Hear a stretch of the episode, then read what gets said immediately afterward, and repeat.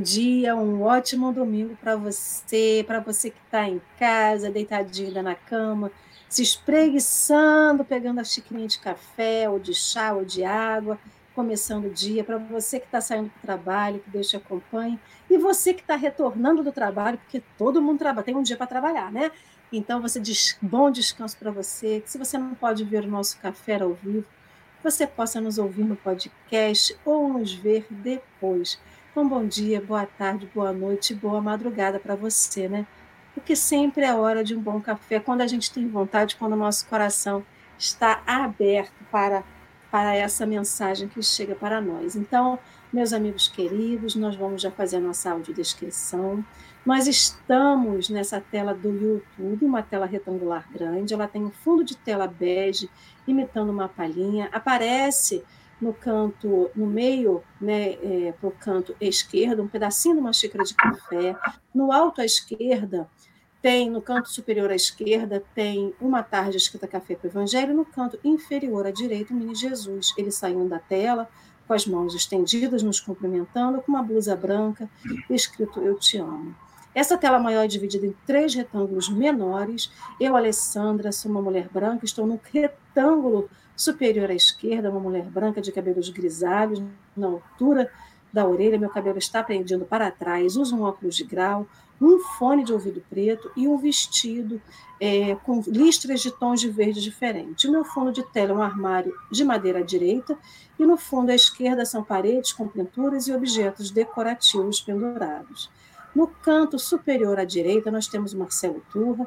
Ele é um homem branco, de cabelos castanho escuro, com barbas e bigodes grisalhos, bem espesso. Ele usa um óculos de grau e fone de ouvido também preto, uma blusa cinza e o seu fundo de tela é uma parede branca com vários quadros pendurados, uma plantinha atrás dele, e no canto à esquerda é uma estante com objetos decorativos. E abaixo de nós, centralizado, um retângulo centralizado na parte inferior da tela, nós temos a nossa convidada do dia, é a Leila Guimarães. A Leila é uma mulher branca, ela tem cabelos escuros na altura, um pouquinho na altura dos ombros. Ela também usa um óculos de grau, um fone de ouvido branco. A blusa dela é de alça, não dá para ver a cor, mas o seu fundo de tela é uma blusa com branco e preto, né? Toda mescladinha. Seu fundo de tela é uma parede branca. Ela possui duas prateleiras com objetos decorativos, uma televisão à esquerda e à direita, uma cortina branca. E abaixo de nós aqui passa durante o café o comentário de várias pessoas, né? São os nossos amigos da turma do Fundão que chegam aqui cedinho, esse pessoal que fica no chat ao vivo conosco, que já vem trazer a sua partilha diária de amor, de carinho, de afeto, os trazendo os seus sonhos, trazendo os seus desejos, trazendo também as suas dores, entregando para Jesus. Eu também dou boas-vindas para a Leime, que já chegou, para a Mira Portela, Dona Geni, a Maria das Graças, o Tomás Larrúbia, a Fátima Vetter e todos vocês que estão aí, sintam-se abraçados com muito carinho. Um beijo grande para cada um e para você também, Marcelo. Como que você está? Como que foi o sábado? Como amanheceu o seu domingo? Ah, estamos aqui, vivo, felizes, é, cheios de expectativas para esse café com o Evangelho. Daqui a algumas horas vamos estar na nossa casa espírita. Hoje é dia de encontro de confraternização do Centro Espírito Trabalhadores de Jesus. Vamos ver se o pessoal da casa que está nos assistindo sai daqui, vai para lá, porque hoje nós temos atividade de encontro da nossa instituição e é importantíssimo. Não podemos nos esquecer que essa possibilidade virtual não pode tirar da gente nossas relações físicas. Isso aqui é mais um canal, não é um canal de substituição. Vincule-se a uma casa espírita, busque uma casa espírita na sua cidade. Café com o Evangelho é um, um momento reflexivo, mas é um momento de muita, de, de muita é, passividade. É a passividade de quem escuta, de quem fica ali no chat. Nós precisamos, nas casas espíritas, gerar atividade. O aquele que aprende com aquele que estuda, movimentar na instituição. Então, não fique somente nesse canal. É um canal complementar às atividades institucionais. Você não frequenta na casa espírita, use uma instituição na sua cidade. É importante. Estamos aqui hoje com Leila. Leila, querida, bom dia.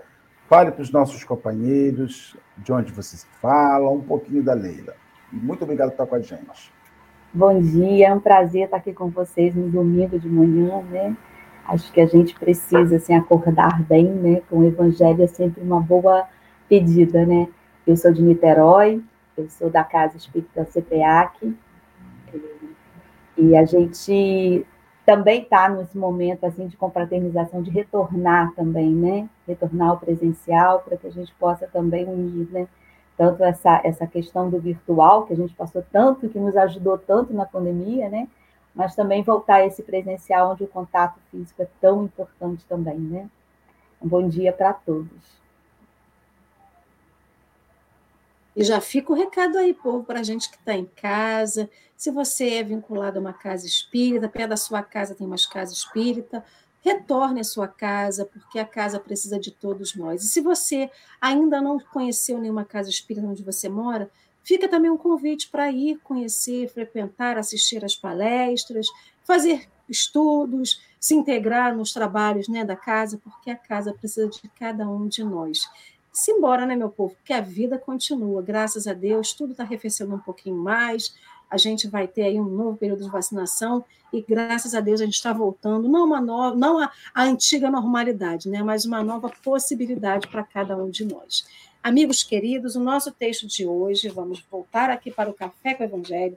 Nosso texto de hoje finaliza o nosso estudo, a nossa reflexão acerca do Evangelho de Jesus, do capítulo 5, versículo 17, que faz menção à passagem. Ele, porém, lhes respondeu: meu pai trabalha até agora e eu também. O texto de hoje chama-se Nossa Casa. Ele está contido lá no livro Coragem, tá? ele foi publicado no livro Coragem, no versículo 10. E o texto que a gente está se referindo aqui hoje também foi publicado no Reformador de fevereiro de 1956. Então, o link para acessar o texto já está aqui na tela.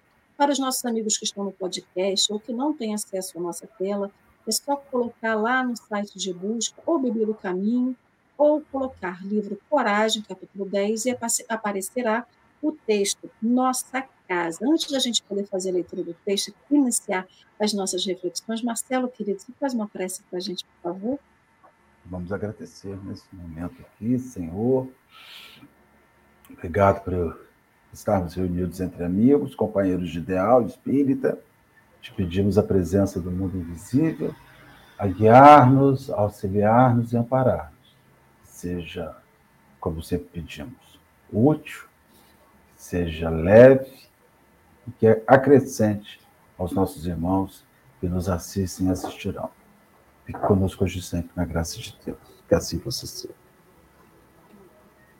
E assim será, meu povo querido. Então, para você que está em casa, a nossa tela acabou de mudar. Nós estamos é, numa tela, nós estamos empilhados à esquerda, eu, Marcelo, e a nossa convidada, a Leila. O texto está numa tela preta, no fundo de tela preta, letras brancas, ela está central do, da parte central para o canto à, esquerda, à direita da tela.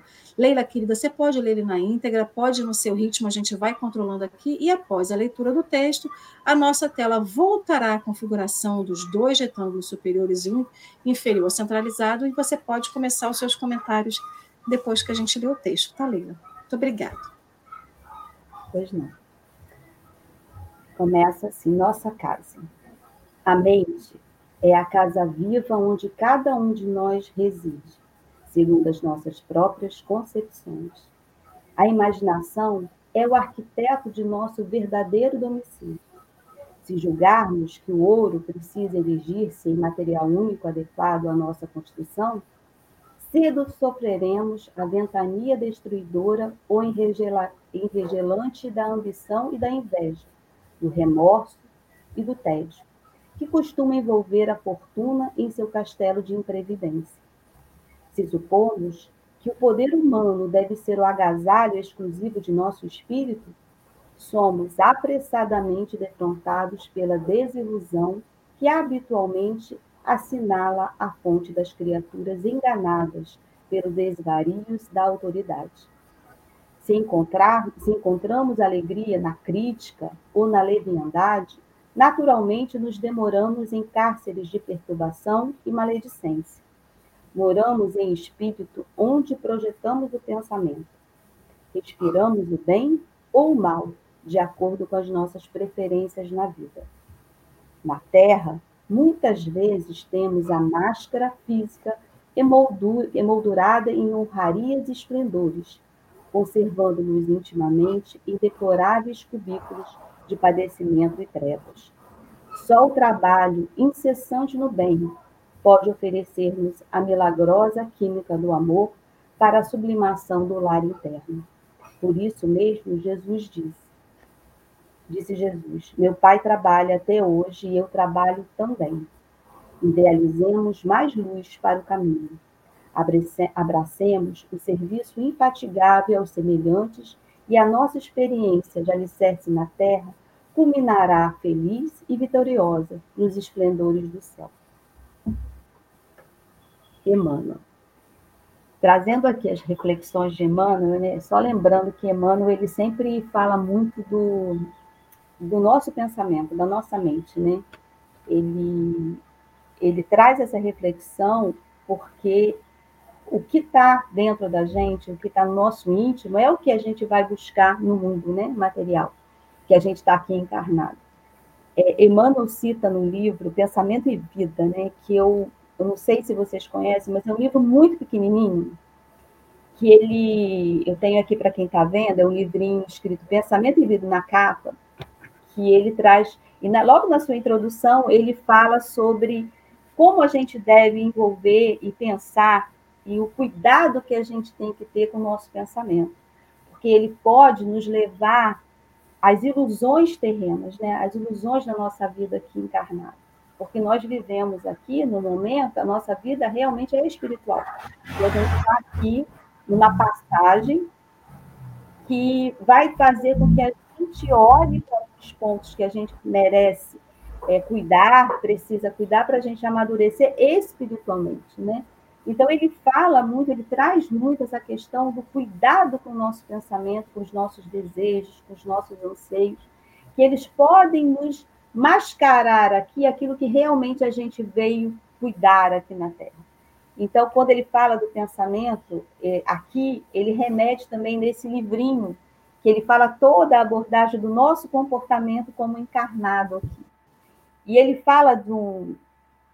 Eu gosto muito né, desse livro, para mim é o meu livrinho de cabeceira, porque é pensamento e vida. O Emmanuel, quando fala das ilusões terrenas, ele fala assim: cuidado com o que você pensa, porque você pode se iludir. Mas de que forma que ele fala isso, né? Primeiro, eu não conheço a ti mesmo, saber como você é internamente. Como é que você é internamente? Quais são os, os seus, as suas, seus pontos de melhoria? Aonde são os seus pontos de gatilho nesse mundo? E o que é importante para você? Nesta hora que você toma conta da sua casa, que é a sua casa mental, que são normalmente, né, é, tem uma, um livro no Mundo Maior do André Luiz que ele fala bastante da, dessa questão da casa mental. Ele fala que temos três divisões da nossa casa mental que a primeira, a primeira, assim, a mais alta, é onde a gente tem a questão espiritual futura, a gente tem aquilo que a gente está no nosso mundo, na casa mental, que a gente está aqui nesse momento, e aquilo que a gente tem do nosso passado, e aí a gente está falando de todas as encarnações. Então, quando o Emmanuel traz esse ponto, me remete automaticamente para as questões que ele traz, aborda lá também, no Pensamento e Vida, que o cuidado que, que a gente tem que ter de prestar atenção no que está nesse momento e o que está emergindo, o que está vindo do nosso passado, que às vezes pode nos atrapalhar nesse presente aqui. Então, a gente tem que fazer com nossa vontade, mudar as nossas percepções, e aí é com a prática, com a disciplina, que a gente vai cuidar, não só mesmo na nossa vida aqui, do que a gente tem que fazer, mas mentalmente, né? direcionar os nossos pensamentos, tem que deixar os nossos pensamentos fiquem muito soltos. Né? Quando eles ficam muito soltos, eles vão para lugares, às vezes, lá do nosso passado, passado espiritual. Então, a gente tem que olhar, prestar atenção e fazer uma disciplina de mudança. Nós estamos aqui encarnados para que a gente possa fazer essa mudança espiritual. E aí ele fala, quando a gente vai para as questões do ouro, né, das coisas é, que são da terra, a gente pode se deslumbrar. Quando a gente vai fazer as críticas no mundo, também a gente vai se vai descer e vai olhar para o outro. E tudo que a gente está olhando para o mundo da terra, a gente está esquecendo de olhar para o nosso interior. Jesus, quando conversa, né, quando ele fala, ele fala sempre de trabalho, mas não é só um trabalho no bem externo, é um trabalho no bem interno, porque aquilo que a gente tem, a gente vai dar. Aquilo que a gente pensa, a gente vai projetar. Então, a gente tem que pensar o que, que a gente está projetando, o que, que a gente está pensando, o que, que a gente quer. Coisas ruins dentro da gente, elas vão fazer e trazer coisas ruins para a gente também e a gente vai devolver para o mundo coisas ruins. Então, o cuidado que a gente tem que ter, parece é, é umas coisas que a gente fala assim, né? Ah, só estou pensando, né? A gente fala muito isso. Ah, mas eu só estou pensando, imaginando. Isso tudo, no mundo espiritual e para a gente, tem vida, né? Tem um livro também no mundo, acho que é nos, acho que é nos missionários, eu não lembro o, o nome, mas ele fala, o Emmanuel fala das ondas, né? que nós vivemos numa, no mundo energético, né? no mundo de ondas. Tudo que a gente sai de nós volta para nós.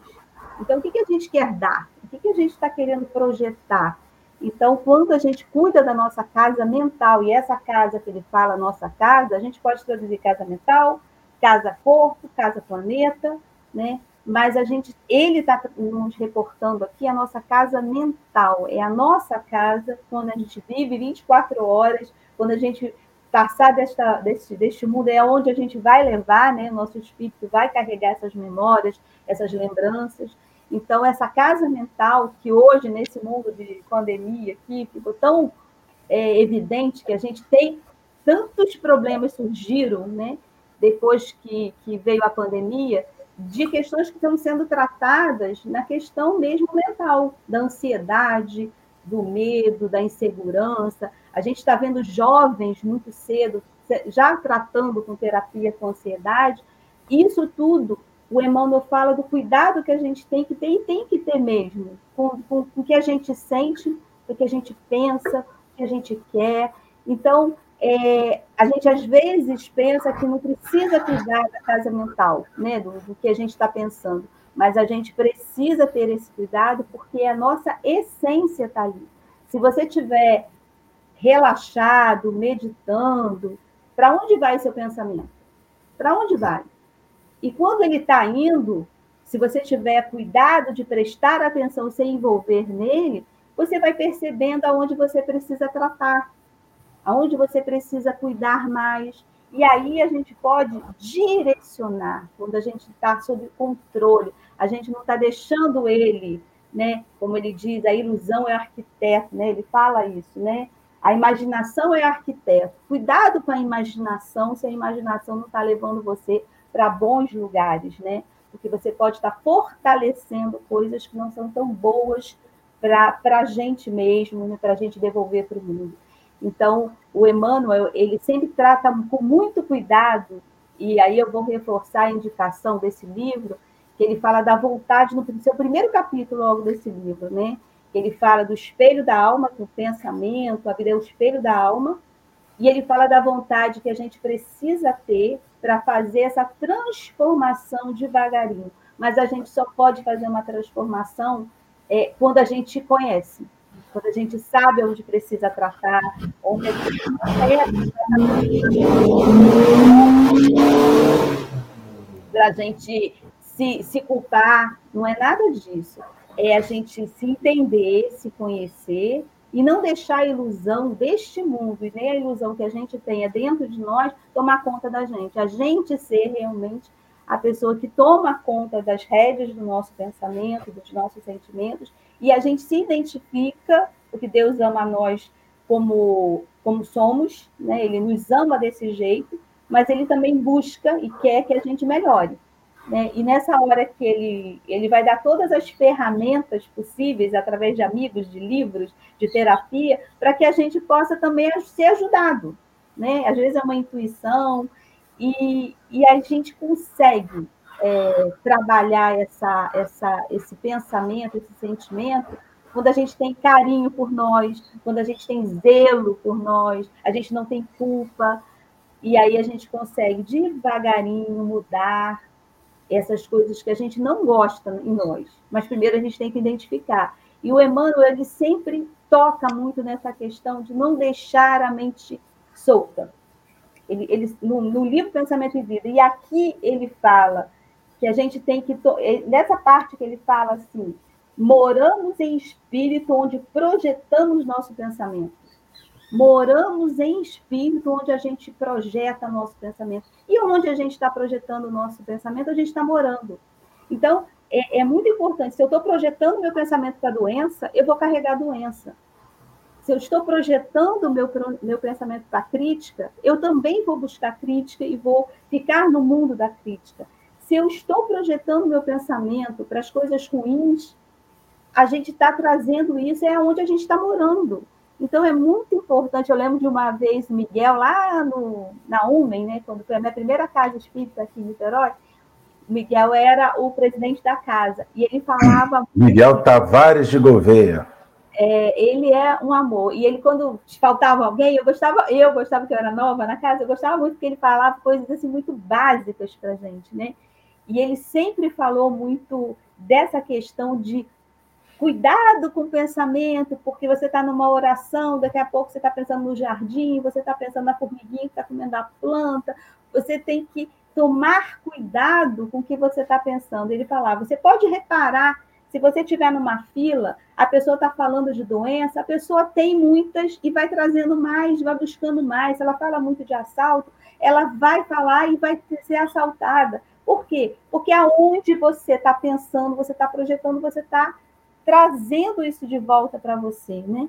Então ele falava muito básico, assim, e é verdade, né? Se você pensar um pouco das pessoas que a gente conhece, as pessoas que são muito felizes, são muito alegres, que são positivas, sem, entender, sem entendendo que existem situações críticas. Né? Existem situações críticas, mas que você tem que ter uma postura positiva. E essa postura positiva leva a pessoa a sair dessa questão e sair dos problemas com mais facilidade em que outras, às vezes, nem têm uma situação tão crítica, vivem dentro daquela situação e vivendo aquela situação sem sair daquela, daquele, daquela problema. Pode ser de doença, pode ser do que for. Mas, então, assim, é importante que a gente tenha o cuidado do pensar positivo, sem não é mascarando, ah, seja positiva sem não entender o que está realmente acontecendo, mas é entender o que está acontecendo entender, mas sem se envolver no sentido de se anular, e sim olhar para frente, olhar. E, e, eu gosto muito quando o Emmanuel fala da nossa vontade, do cuidado que a gente tem que ter com a não deixar a mente solta com as ilusões, porque ela leva a gente e a gente vai vivendo aquilo, vai vivendo aquilo, vai, daqui a pouco a gente está dentro de um mundo tão tenebroso dentro da gente e depois que a gente vive aquele mundo tenebroso muito tempo, a gente não consegue sair. A gente precisa de alguém puxando a gente, alguém nos ajudando para que a gente possa sair. Mas a gente vai ter que se enxergar nesse, nesse mundo tenebroso. Então, antes que a gente entre, a gente tem fases, né? A gente pode começar a olhar a vida pelo lado da luz, não deixando que, entendendo que existe escuro, Existem questões, existe problema, mas sempre que o Emmanuel fala isso, me remete muito isso. A vontade, ela é determinante para que a gente possa, não, eu vou, eu quero, eu consigo. E aí devagar também não é mágico, porque todo é, lembrando que quando a gente tem nossa encarnação, a gente vem trazendo tantas coisas do passado que elas são um pouco é, eu não gosto da palavra enraizados, porque é mais difícil de tirar, mas elas estão ali em bloquinho. E elas, elas podem sair e a gente pode transformar aquilo numa outra coisa. E quando a gente transforma aquilo em outra coisa, ela fica mais leve, a gente consegue palpável, a gente consegue mudar e transformar aquilo numa coisa menos dolorida, né? Quando alguém é, fala assim, ah, se alguém fez alguma coisa com você, eu não esqueço. A gente não esquece, porque a memória fica, não tem como não esquecer. Mas que a gente não tenha nenhum sentimento negativo, nenhum sentimento ruim atrelado àquela memória. Falar que a gente não esquece, é, que a gente esqueceu, é impossível, porque a memória é registro. Nosso cérebro foi feito para registrar. Agora, o registro ele tem que ter o registro, mas a emoção atrelada a ela é que a gente tem que trabalhar. Né? Qual a emoção que ela. Qual é o gatilho que traz, né? É isso que a gente tem que cuidar. Se Pode você falar. me permite, né? Você claro. fala que essa questão da, do pensamento, da, do, do, não perdão ou, ou do não esquecimento, né? A gente tem sempre que lembrar que pensamento é matéria que o que a gente pensa, a gente cria. O texto daqui, ele fala sobre a nossa casa. Primeira reflexão que traz para mim é que casa é essa que ele está falando? Quando a gente lê o texto, a gente entende que Emmanuel está se referindo à nossa casa, templo, corpo.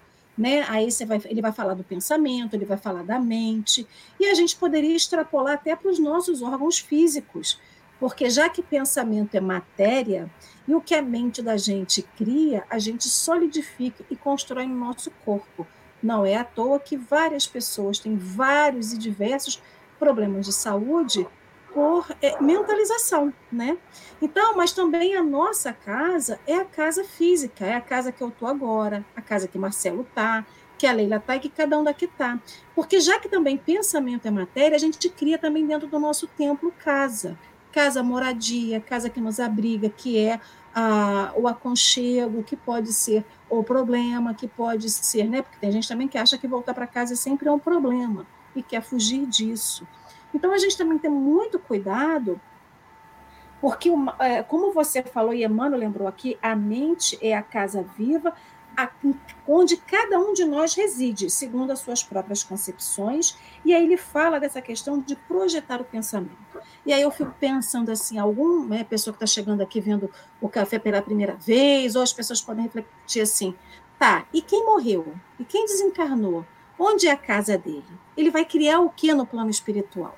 Porque também muita gente acha, acredita que desencarnou não tem trabalho ele vai viver tocando arpinha, sentado na nuvem, ou ele vai aproveitar tudo aquilo que ele conquistou na carne, seja para o bem ou seja para o mal, porque cada um conquista aquilo que lhe é mais conveniente. Então, o trabalho, ele continua no plano espiritual da mesma forma que ele também constrói no plano espiritual. Porque várias pessoas que desencarnam constroem a sua mente, né? Tanto que muita gente diz que o umbral ele não é um lugar, ele é a construção mental daquelas pessoas que desencarnam estão aflitas, estão doloridas, estão sofrendo, e aí transmite para o ambiente a sua criação mental. Então, esse cuidado que a gente tem que ter com a nossa mente não é à toa, porque é aqui que está localizado a nossa hipófise, a nossa epífise, um monte de glândulas que vão regular todo o nosso corpo. André Luiz trata muito bem disso, se eu não me engano, no Missionários da Luz. Ele vai explicar o funcionamento dessas glândulas, ele vai, uhum. vai, vai atrelar o funcionamento dessas glândulas com o nosso corpo físico. E lembremos que quando esse livro for psicografado, várias pessoas da área médica diziam que isso não existia.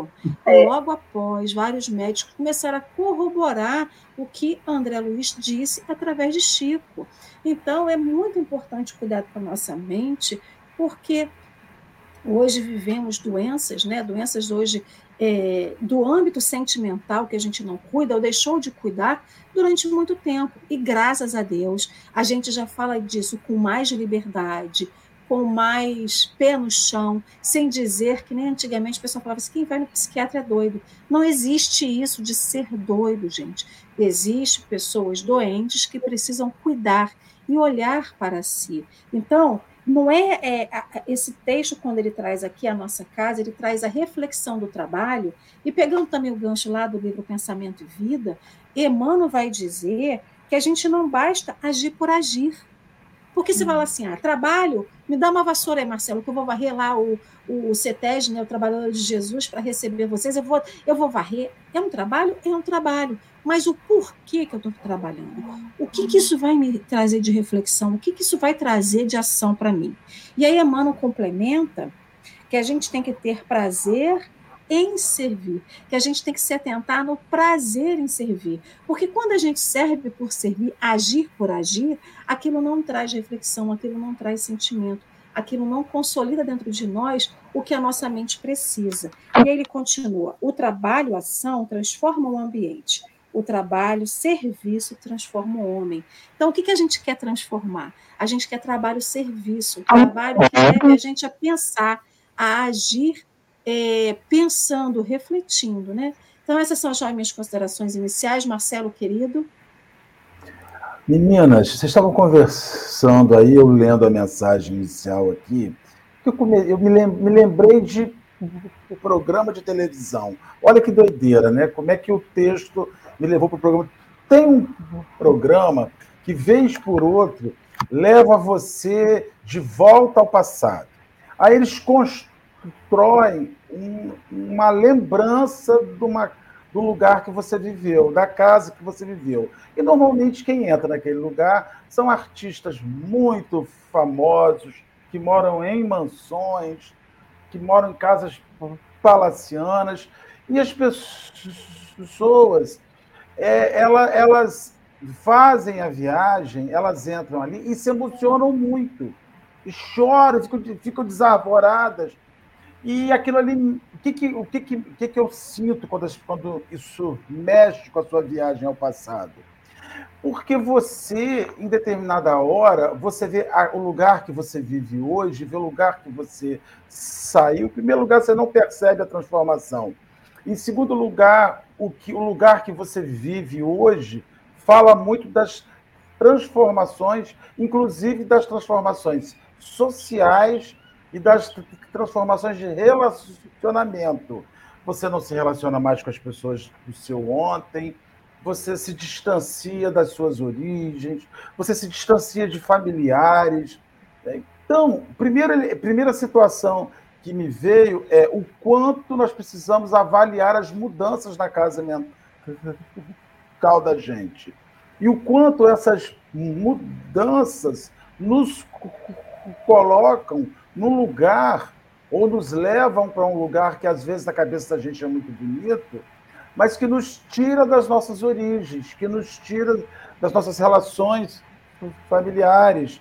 É, eu saio daquele lugar edifico um lugar novo, edifico um lugar moderno, compro uma casa no Joá, compro uma casa no Frois, em Niterói, na Estrada Frois, e ignoro as minhas origens psíquicas, as minhas origens mentais. Não é para jogar fora as construções psíquicas que você possui. Elas têm que ser educativas. O lugar de onde você vem, mentalmente, ele não pode ser jogado fora. Ele não pode ser descaracterizado porque sua vida mudou. Então eu vejo isso, Leila, inclusive em religiosos, que a nossa origem familiar é de uma religião, de repente a gente entra em outra e usa essa nova religião para apagar o passado. E não é para apagar o passado. A gente não pode jogar isso, isso, isso fora. Por quê? Aí eu vou te falar de outro programa de televisão que está acontecendo, que é uma residência, uma casa cheia de gente, com o Brasil vigiando, quem assiste. Então, a mente da gente, por mais que a gente fale que é sua, Leila, ela tem câmeras ligadas nela. E essas câmeras têm nome de espíritos. Bons espíritos, espíritos infelizes, que fazem a Leila uma casa vigiada, que fazem o Marcelo uma casa vigiada, que fazem a Alessandro uma casa vigiada. E uma coisa mais interessante no programa que a gente está, que eu estou dizendo, É porque quando você entra no programa, você sabe que você está sendo vigiado. Com uma semana no programa, você acaba começando a esquecer que estão te vigiando. Com um mês de programa, você já está sendo exatamente a sua índole, falando o que você pensa, tomando banho nu na frente de uma câmera, porque a gente sequer se lembra. Então, assim, nós temos que olhar esses exemplos materializados de volta ao passado, volte à sua casa mental, veja onde está a Leila da infância, o que, que mudou, mudou para melhor. Ah, ela vive num lugar maravilhoso hoje, mas o que, que ela largou lá do passado? As relações familiares, as relações com aqueles amigos, os amigos da primeira hora, porque normalmente os amigos da primeira hora serão os amigos para sempre. É impressionante. Você faz um reino de amigos na sua vida. Mas são os amigos da primeira hora, aquela pessoa que você senta e lembra da sua ingenuidade da infância, daquele processo. Então, eu gostaria de, de é, dizer que a gente, não só quando revisita a casa mental da gente, precisa assistir às transformações, como também nós temos que ter em mente que tem câmeras ligadas da casa psíquica da gente. Câmeras ligadas na casa mental da gente e que tem uma nuvem de telespectadores desencarnados acompanhando cada coisa que você faz naquele lugar que você julga íntimo. E aí, finalizando meu raciocínio, você descobre que não tem íntimo. Não tem nada oculto é, que, que não possa ser visto.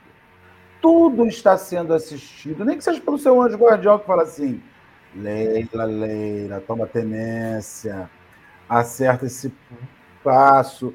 E aí a gente está tá sendo. Eu, nossa, a gente é assistido e assistido e acompanhado o tempo inteiro. E aí nós temos que revisitar as nossas consciências, histórico da casa mental. E por fim, temos também o designer de interiores. Você contrata uma pessoa para melhorar o aspecto da sua casa. O designer de interiores do espiritismo do espírita é o evangelho. Então você tem que construir o seu interior fundamentado no arqui... na arquitetura evangélica, que é o seu designer de interiores que vai te ajudar a arrumar a sua casa interna. Ô Marcelo, rapidinho antes da Leila falar, a gente tem que lembrar que se fosse só o nosso anjo guardião tendo acesso né, a essas câmeras 24 horas, estava ótimo. Ótimo. A questão não é só o nosso anjo guardião, os nossos cobradores, aquelas pessoas que a gente se equivocou em outras vidas, as brechas que a gente dá para os nossos amigos, amigos não, os nossos irmãos. Você já foi trevas. na casa? Você já foi na casa de alguém que te deve? danada, tá me devendo. Assim, Olha essa televisão de 50 polegadas 4K que ela comprou, danada. Então, assim, minha filha, se fosse só nosso anjo guardião, eu estava feliz da vida dançando Macarena, mas não é. Então. Não, excelente que você, os pontos que vocês também é, colocaram. É, o que a Lei falou em relação ao que a gente está aqui, a gente está no mundo espiritual, a gente leva exatamente, eu acho que é essa, essa, esse ponto que muita gente fica preocupada de. Espírita fala umbral, né? O outro fala inferno, o outro fala outro lugar. Mas aonde a gente está e do jeito que a gente é, a gente vai. Não tem mudança, né? A gente não vai sair daqui para ser uma outra coisa lá. A gente vai sair exatamente o que a gente é. É, e aí as sintonias vão nessa, nessa direção. Se eu estou pensando coisas ruins aqui, eu vou para um ambiente espiritual ruim também. Então, isso eu acho que é muito importante também, porque a gente, quando a gente cuida da gente hoje aqui, a gente também está cuidando do nosso futuro lá no mundo espiritual.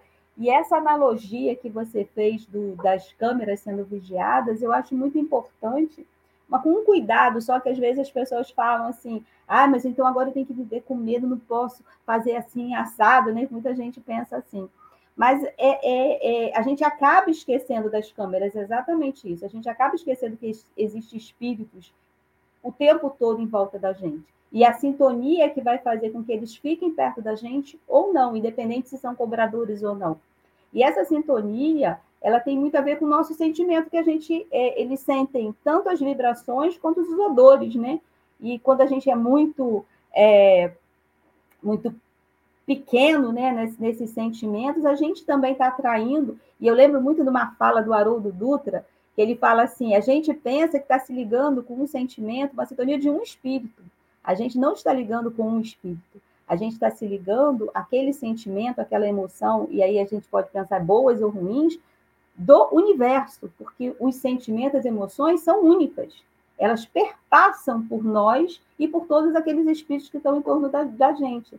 Então, é, é, muito, é muito importante, porque, é, como dizem assim, se eu quero coisas boas, eu tenho que sintonizar com coisas boas. Eu tenho que estar tá fortalecendo esses sentimentos bons. E a vida da gente, assim, no dia a dia, elas são assim. A gente tem é, o, a, o automatismo, né? Esse automatismo que a gente vive, a gente não faz essas reflexões, a gente tem essas paradas aqui para fazer essas reflexões, a gente vai no automatismo na vida, e aí, quando a gente está no automatismo, é que está o perigo, porque a gente começa a sintonizar e deixar que essas emoções entrem em nós e vai nos direcionando para pensamentos e sentimentos que não são tão bons, porque a gente ainda é imperfeito, né? Então a gente não fica, por mais que a gente queira, a gente não fica vibrando 100% em. Eu gosto muito do Pedro, né? Que o Pedro, lá, quando Jesus fala para ele, Pedro, basta alguns minutos, alguns segundos que você está lá no alto e ao mesmo tempo você está embaixo. Você, a gente vibra oscilando, mas que as nossas oscilações elas podem ser monitoradas por nós mesmos. E aí a gente consegue vibrar pelo menos, abafar aqueles sentimentos que não são tão bons, fazer uma análise nele para que a gente possa melhorar no nosso dia a dia. Porque a rotina nossa não muda muito. Eu gosto muito de, de de pensar que a gente aqui, a gente não tem, eu pelo menos para mim, não tem grandes obras aqui, né? Grandes coisas, não vou ser alguma coisa, eu vou ser uma pessoa como eu sou hoje, revisitando o meu passado, vivendo aqui, cuidando da minha casa, dos meus filhos, do meu trabalho. E nessas relações, que são as relações que eu tenho possíveis, é que eu vou conseguir fazer essas relações melhores, tanto como o Marcelo falou, lá da minha infância, revivendo esse, esse, essa minha infância, mas também aqui dentro da minha casa, com as pessoas que, com quem eu convivo no trabalho, no, nos ambientes que eu estou. Essa é a Leila que vai viver ali, essa é a Leila que vai interagir e, e, e levar esse pensamento, esse sentimento com essas pessoas que estão no entorno. Então, não existe muita mágica. É com o vizinho, que às vezes é chato, é com, com, com, com, com o chefe lá, que às vezes não entende, ou com o colega de trabalho que a gente passa. E aí, muito interessante, né? Eu, eu tive uma pergunta uma vez que era assim: como é que eu faço para não ter aquela pessoa que não sai da minha, da minha, cola? Aí eu fico perguntando: quanto tempo você pensa nela? Aí a pessoa fala: ah, eu penso muito nela. Eu falei: então você já está conectado com ela. Se a gente está conectado com aquelas pessoas, você colou, acoplou. Então, assim, é muito importante quando a gente tem essas pessoas, a gente que fazem com que a gente repense é, situações, né, que a gente às vezes é, não gosta muito, né? Eu vi essa semana o Karnal, né? Ele falando assim, é, que é o professor de história, ele falou assim: pessoas felizes, elas não se importam muito com o que está acontecendo no seu redor. Ela fica feliz e ela quer que todo mundo fique feliz. Pessoas que não são tão felizes assim ficam preocupadas com a vida alheia, com as coisas que estão acontecendo com as picuinhas. Então, assim, quando a gente está feliz, a gente não se importa muito com as coisas que, que poderiam atrapalhar a nossa felicidade ou incomodar, né? Como incomodar a alegria do outro, né? Então a gente fica muito. Oi, fala, Marcelo. Deixa eu fazer uma consideração aqui que eu fiquei pensando aqui agora. E tem uma coisa, né? O Emanuel diz assim: olha, na Terra, muitas vezes, temos a máscara física emoldurada em honrarias e esplendores, guardando nossa alma em deploráveis cubículos de padecimentos e trevas. Às vezes você vai visitar uma pessoa numa casa e fala assim: Fulano, eu nunca imaginei que você morasse assim. Se, se é uma pessoa muito íntima, né? Porque às vezes você encontra pessoas que têm uma aparência física muito bacana, muito bonita, roupas sempre muito bem, muito bonitas, muito, muitos adereços, e você chega na residência daquela pessoa e ela vive quase a penúria, onde ela quer exteriorizar. Não estou aqui dizendo que a gente está avaliando a casa física da pessoa. E nem estamos dizendo que as pessoas têm que se apresentarem em, em penúria. Mas acreditar somente naquilo que se vê da aparência e não identificar como se vive, onde se está. Então, assim, é muito difícil quando você avalia um ser humano pela aparência. Quando você avalia uma pessoa que tem uma aparência miserável e acredita que a vida dela seja uma vida miserável, e às vezes a aparência de uma pessoa simples, que na sua cabeça é miserável. Ou então, quando você avalia uma pessoa que tem uma aparência muito elaborada, e no, no fim das contas, a vida dela é simplória e sofrível. Não, não é um julgamento, mas é, é justamente isso. É, não julgue um livro pela, pela capa. Ou melhor, não julgue. Em situação não alguma, não julgue. Não diga que você foi decepcionado porque você achou que aquela aparência. E é isso, às vezes você olha a, a casa de fora, é lindíssima, e por dentro é violenta, está em vias de acontecer um assassinato, está em vias de acontecer um suicídio, está em vias de acontecer agressão, a pessoa é infeliz, sofre de mil doenças emocionais, e você, e você olha aquilo, a gente já sentiu isso. Quantas vezes você entrou num lugar lindíssimo, chegou ali, pum, sentiu a energia pesada, a violência daquele lugar, você fala, meu Deus, não quero ficar aqui, não. Então, assim, é não avaliar aparência por conteúdo. Talvez seja isso, porque você também não, é, não chegou ainda no conteúdo das pessoas. E também ninguém isso. chegou no seu conteúdo, né? É, não, e, é, e é interessante. Não, só complementando que o Marcelo, muitas das vezes a gente isola a pessoa ao invés de se aproximar dela porque é, é muito importante você entender se aquilo está acontecendo ou estimular a crítica de alguém, né? Então, assim, quando a gente tira essa, essa casca né, da crítica, do julgamento, a gente olha com os olhos cristãos, né, com os olhos mais bondosos, a gente vai enxergar a verdade. E muitas das vezes a pessoa está gritando por ajuda. Né? Então, é, é, é, esse cuidado que a gente tem que ter do não julgamento. Pode falar, Leite. Não, é porque a gente. A Babi levantou uma lebre aqui, levantou um tema que é muito interessante sobre aqueles programas de design de interiores. Né? A gente tem aí no Brasil alguns em que as pessoas vão lá para fazer reforma e limpeza de casa, e seis meses depois o apresentador volta e a casa está pior do que antes, porque a pessoa, a pessoa não cuidou. E aí, Marcelo falou dessa questão da aparência, que a gente tem muito hábito de julgar o livro pela capa. E hoje as redes sociais, elas estão aí para mostrar que a vida é perfeita, tá melhor do que o comercial da margarina, porque o comercial da margarina já ficou para trás, porque antigamente o comercial da margarina dentro de um, debaixo de, né, de, de quatro paredes era dentro de uma casa, numa cozinha. Hoje em dia é na praia, é no campo, é na natureza, é você visitando outros países. Então a gente está querendo é, está tá supondo que as pessoas felizes têm um certo comportamento, que elas têm um certo corpo, que elas tenham certa conta bancária. E aí eu fiquei lembrando de vários textos que a gente lê, principalmente textos da época do Chico, em que ele relata como as pessoas chegavam espiritualmente nas reuniões públicas. E aí eu lembro de um texto que ele dizia era uma senhora, era uma mãe que chegava lá, era, era uma pessoa que chegava lá e ele exalava da, do, do, do, do, do chakra, no centro de força gástrico, uma nódoa preta muito densa. E ele falava isso, ele conversava com Emmanuel falando dessa nódoa, ele queria entender. E aí Emmanuel explicava. E da mesma forma que chegavam outros irmãos, às vezes lindo por fora, engomadinho, né? Camisa bem passada, mais naquela época do Chico, que as pessoas engomavam suas roupas, as mulheres chegavam muito bem apessoadas, muito bem arrumadas, cheirosas, só que espiritualmente as pessoas estavam deteriorando, estavam apodrecendo por causa dos seus sentimentos. Então, a gente julga um livro pela capa e lembra que no nosso campo espiritual, na nossa, no nosso campo energético, tem coisas que a gente não consegue ver.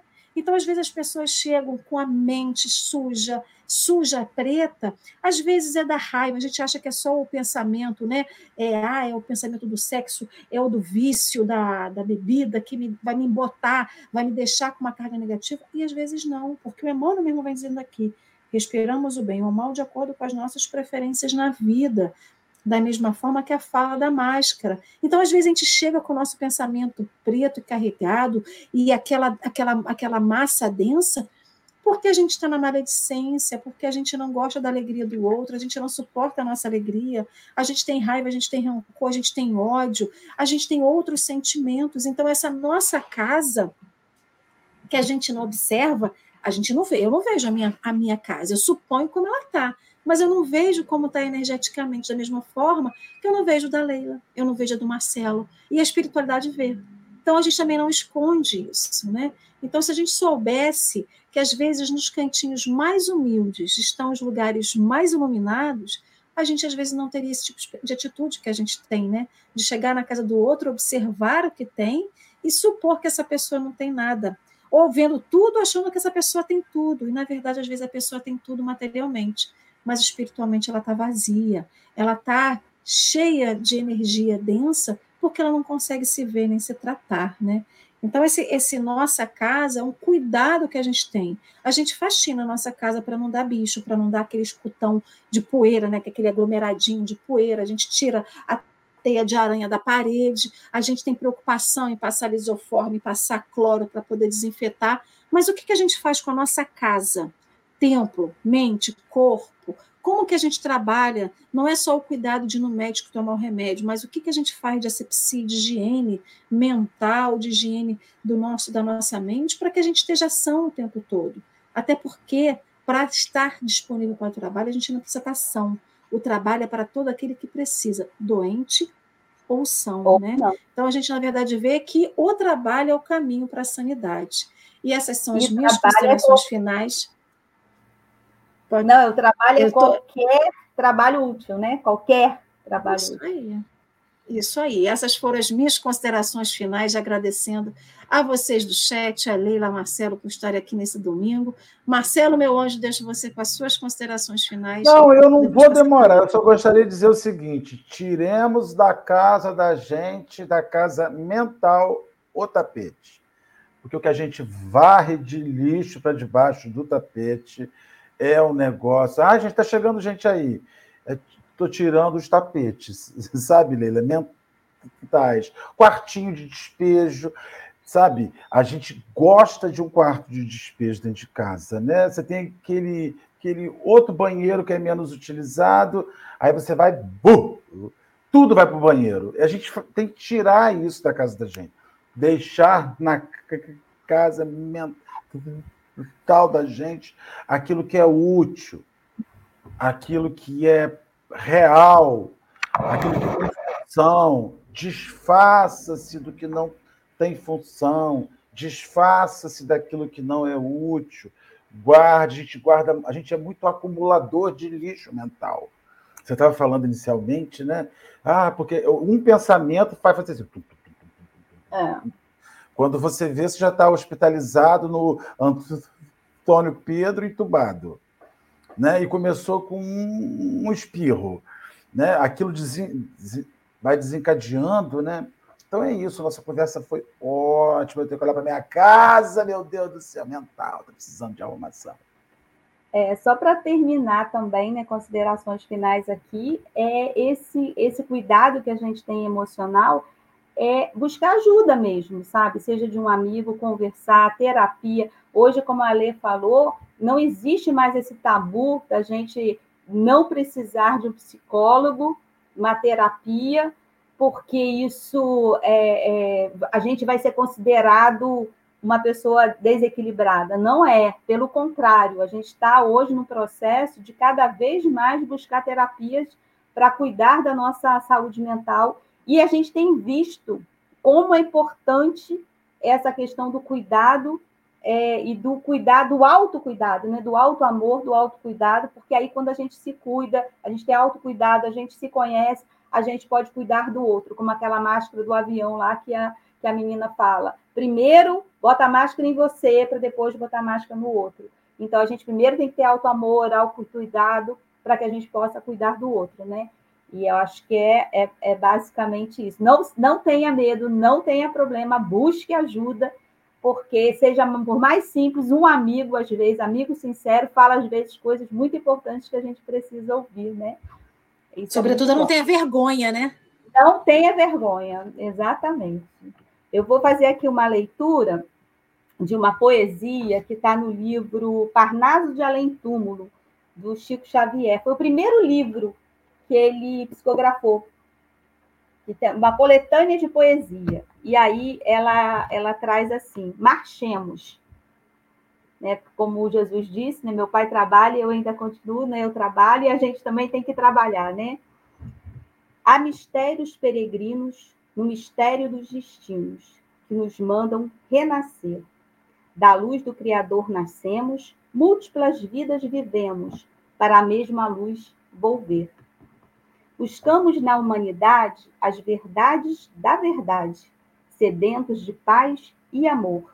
E em meio dos mortos-vivos, somos míseros cativos da iniquidade e da dor. É a luta eterna e bendita em que o espírito se agita, na trama da evolução, oficina onde a alma presa forja a luz, forja a grandeza da sublime perfeição. É a gota d'água caindo no arbusto que vai subindo, pleno de seiva e verdor. O fragmento do estrume que se transforma em perfume na corola de uma flor. A flor que, eterna expirando, cai ao solo fecundando o chão duro que produz, deixando o aroma leve na aragem que passa breve nas madrugadas de luz. E a rija virgorna, o malho, pelas fainas do trabalho, a enxada fazendo pão, o escopo dos escultores, transformando a pedra em flores e carraras de eleição. É a dor que, através dos anos, dos algozes dos tiranos, anjos puríssimos faz, transmutando os neros rudes em arautos de virtude, em mensageiros de paz. Tudo evolui, tudo sonha, na imortal ânsia risonha.